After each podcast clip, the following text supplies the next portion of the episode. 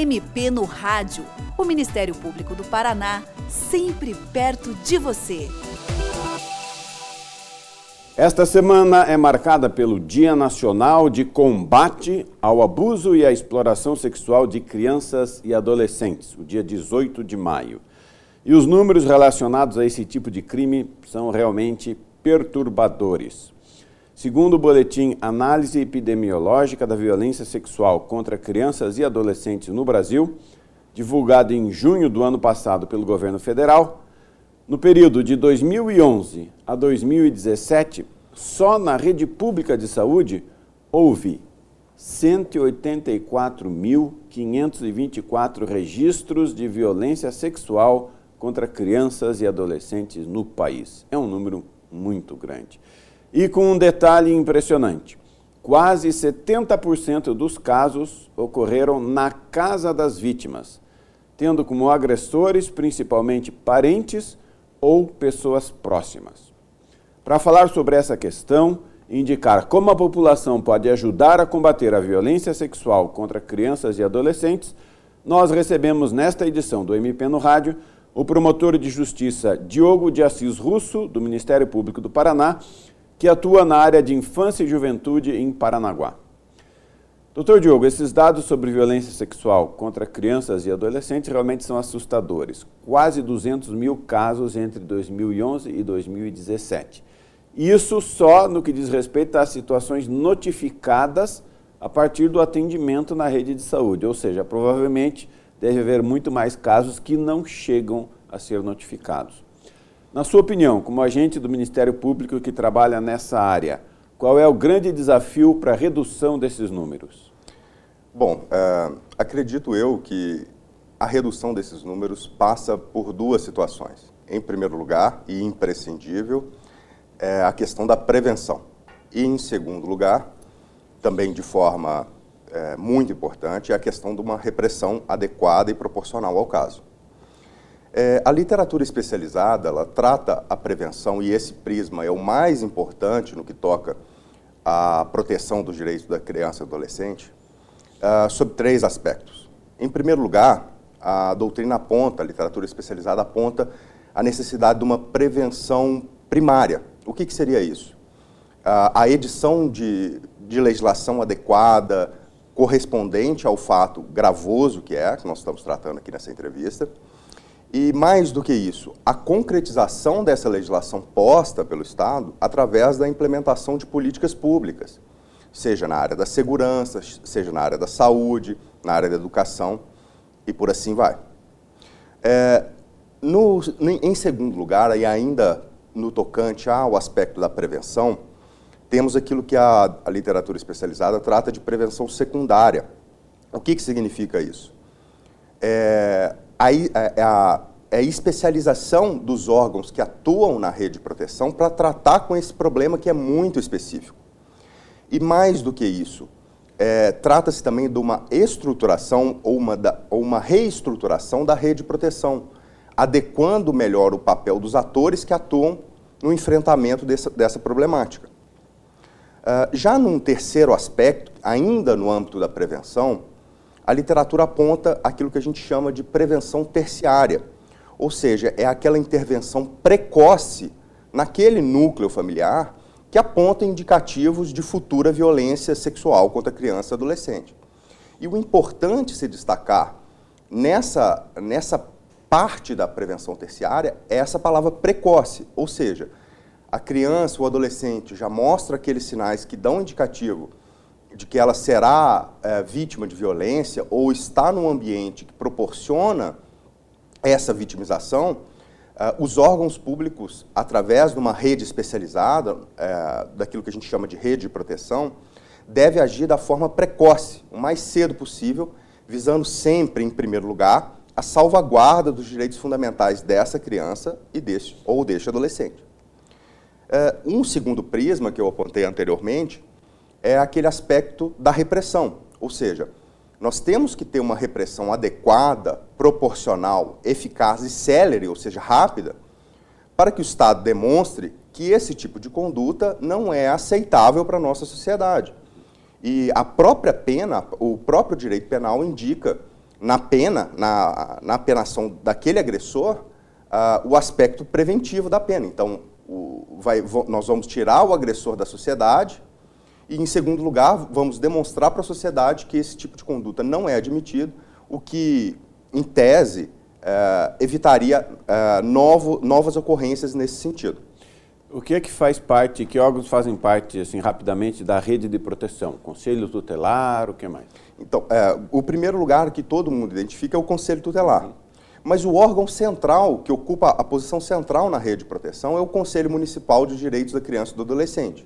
Esse é o órgão responsável pela edição e coordenação dos demais órgãos que atuam uh, na rede de proteção. Dentro dela, nós temos o, todos os demais equipamentos públicos que atuam nesse sentido.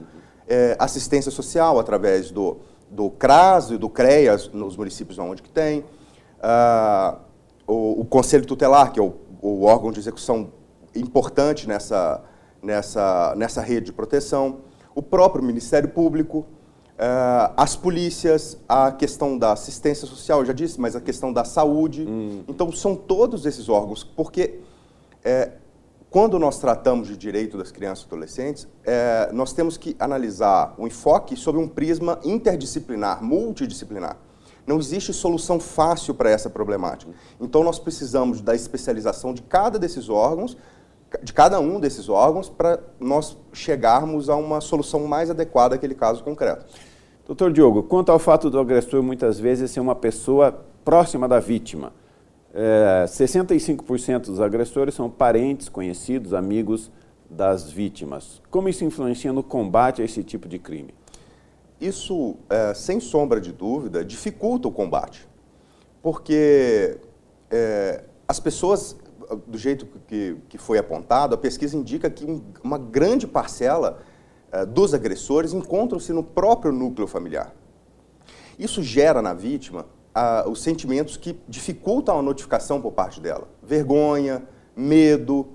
É, outro, outro aspecto que a gente verifica na, na nossa vida prática.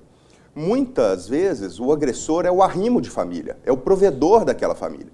Então existe uma própria pressão por parte da família de não denunciá-lo, porque perderia-se ah, aquele, aquela fonte de sustento para o próprio núcleo familiar. Uhum.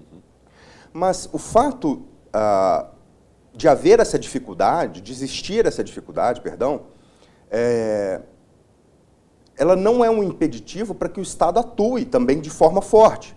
E para isso, a comunidade e aquelas pessoas que cercam a vítima têm um papel de fundamental importância nas notificações que devem ser feitas. E como é que a população pode ajudar? Qualquer pessoa pode denunciar uma suspeita de abuso? Então, uh, o artigo 13 do ECA trata de que qualquer suspeita, ou seja, basta mera suspeita, ela deve ser encaminhada para o Conselho Tutelar. Há indicação da própria lei que o órgão destinatário seja o Conselho Tutelar, porque o Conselho Tutelar é um órgão democraticamente eleito e que as pessoas que o compõem fazem parte da própria comunidade, e ele tem uh, diversos poderes que a lei confere, para que possam é, atuar de uma forma incisiva, é, precoce, daquela, daqueles termos que a gente havia dito antes, para que salvaguarde os direitos fundamentais daquela criança ou daquele adolescente que está em, em situação de violência. Agora, existem outros órgãos, e esses outros órgãos também integram nossa rede de proteção, que podem ser destinatários dessa notificação. É, para além do Conselho Tutelar, nós temos as polícias, e no caso das localidades onde contam com os núcleos especializados, normalmente os NUCRIAS, é para esses órgãos que deve ser feita essa notificação. Ah, na própria escola, o, o, professor ele é um aliado muito importante na verificação desses sinais. Na própria rede municipal de saúde, o médico, na, na atenção básica, onde que a entrada da população ele ele é capacitado para verificar esses sinais de abuso. O próprio Ministério Público ele é receptor dessas notícias, dessas suspeitas, e também nós temos um mecanismo de suma importância, que é o Disque Direitos Humanos 100, é o Disque 100. Hum. Então, através dele, a população pode ligar, pode fazer essa notificação, ainda que se trate de uma suspeita, desde que seja uma suspeita fundada, por obviedade, É, e nela é, não é necessário uh, nem a identificação do, da própria pessoa que está fazendo aquela denúncia. Então pode ser uma denúncia anônima. Sim, sim. Isso facilita esse combate. Normalmente porque nós estamos tratando de, da maioria dos casos dentro desse núcleo familiar. Perfeito. E falando sobre a exploração sexual, que é outro lado, o que, que pode configurar a exploração sexual? A exploração sexual é uma forma de violência. Só que na exploração sexual, o agente agressor ele visa o lucro, um favorecimento. Então, a violência ela pode se dar diversos aspectos. Nós temos a violência física, a violência psicológica, a violência institucional, que é quando a própria rede de proteção não atua dessa forma precoce, então a, o, o, sujeito pode estar sendo vítima de uma forma de violência. E, a, e a, o que nós estamos tratando aqui hoje é a violência sexual. Essa violência sexual ela pode ser entendida como abuso sexual, na qual o agressor busca a satisfação da sua própria lascívia, ou então da exploração sexual. A exploração sexual, conforme eu disse antes, é naqueles casos em que o agente busca lucro, favor, uh, ocorre no caso de prostituição, pornografia, tráfico sexual, turismo sexual, são esses casos que configurariam a exploração sexual. E quais são as punições cabíveis a quem pratica o abuso sexual e a exploração sexual de crianças e adolescentes?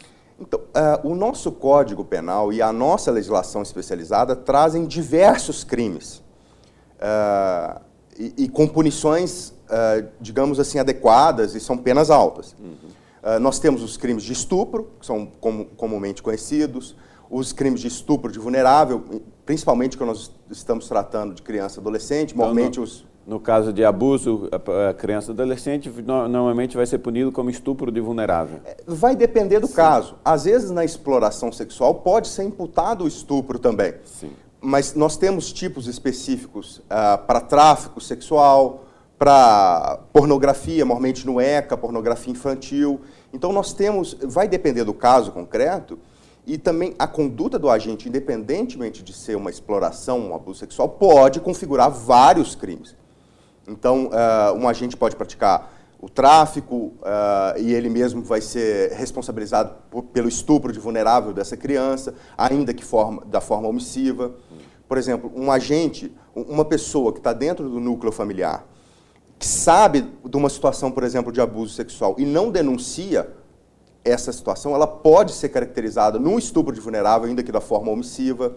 Então, uh, uma isso... espécie de cúmplice, né? Sim, uma espécie de cúmplice, porque todos nós da sociedade temos o, o dever de salvaguardar os direitos fundamentais das crianças e dos adolescentes. Perfeito. Então, basicamente, é, qualquer suspeita pode e deve ser denunciada, buscando Sim. o conselho tutelar, Ministério Público, Disque 100, toda a rede de proteção que tem que existir em todos os municípios. Isso. Conselho Municipal de Defesa dos Direitos da Criança e do Adolescente, é, essa estrutura existe normalmente em todos os municípios. Sim, sim, perfeitamente. E as penas, como o senhor disse, são graves. A legislação trata adequadamente esses casos. Sim. Ainda que a punição, no caso concreto, ela não seja, na minha visão, é, muitas das vezes adequada, a legislação sim tem um arcabouço. Agora, os operadores do direito têm que se estruturar, daí aquela ideia da prevenção secundária, a estruturação dos, dos operadores que atuam nessa rede de proteção, para que nós tenhamos uma punição adequada, efetiva e célere, né? Porque a, a celeridade é muito importante nesses casos. Perfeito, tem que ser punido com rapidez para preservar a criança e adolescente. Doutor Diogo, muito obrigado pela sua participação no programa de hoje. E você, ouvinte, também pode participar do MP no Rádio. Envie os seus comentários e sugestões pelo e-mail mpnoradio.mppr.mp.br ou pelo telefone 41 3250 4469. Até o próximo programa. Você ouviu MP no Rádio, uma produção da Assessoria de Comunicação do Ministério Público do Paraná com o apoio da FEMPAR.